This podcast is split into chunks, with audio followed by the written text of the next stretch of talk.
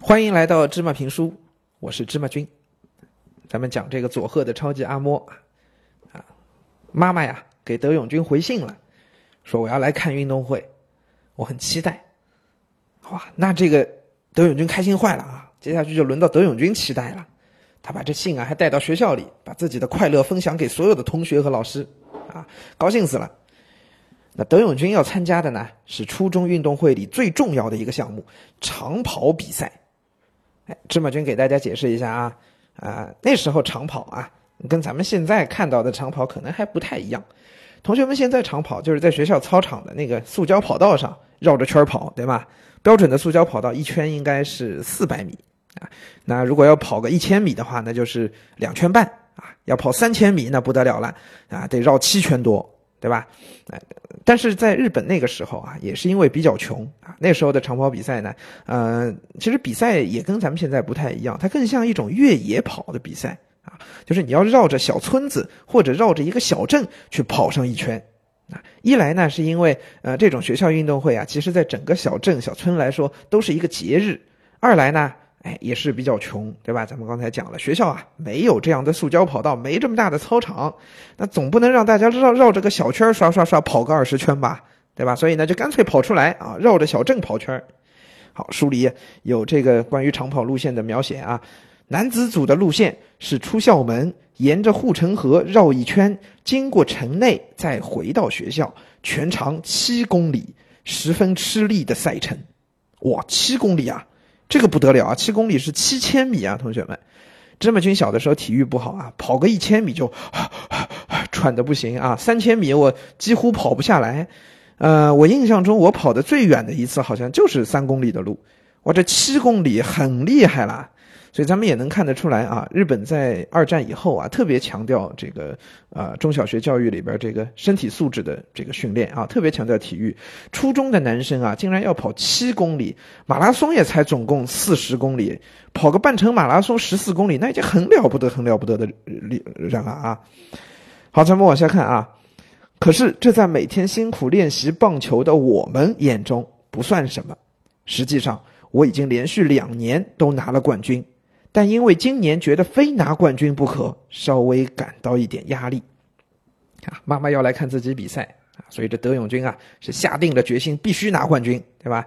哪怕这唯一的一次，他很怕这唯一的一次啊在场上表现不好，想想也是啊。呃，董永军肯定每次写信的时候都会跟妈妈炫耀自己体育多厉害，对吧？哎呦，我又拿了冠军！哎呦，我又拿了冠军！结果妈一来，哎，名落孙山，那肯定不行啊！所以呢，自然会有压力，就怕表现砸了，对吧？好，咱们看书里啊，也有写他的紧张的。那这一段呢，请大家也留意一下啊。呃，咱们呃自己写作文的时候，也可以去用到这样的心理活动的描写，对吧？越接近运动会。我越担心那天会不会感冒，会不会拉肚子，脑子里老是浮现这些无谓的妄想。这在我是少有的，我没有感冒，也没有拉肚子，但是遇到了更糟糕的状况。我等了又等，预定运动会前一天该到的母亲，却一直没有来。哎呀，这真是怕什么来什么呀！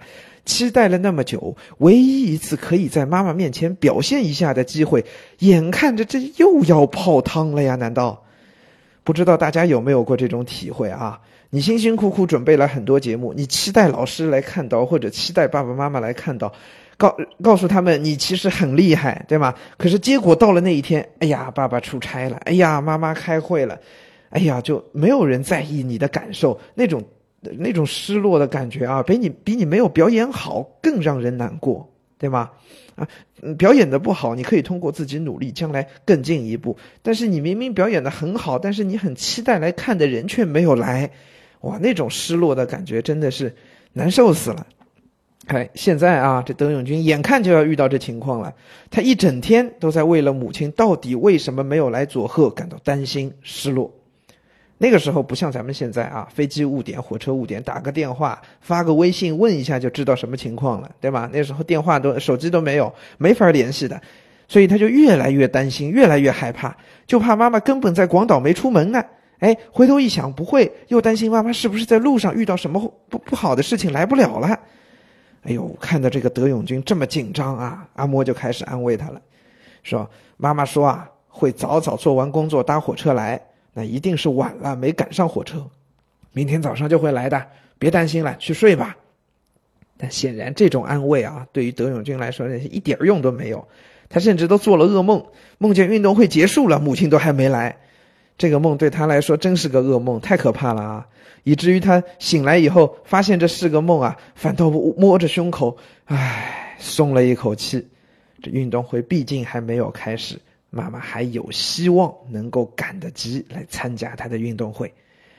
妈妈在运动在信上清清楚楚的写着：“我会去看运动会。”德永君还是对妈妈抱有希望的，相信他一定会来。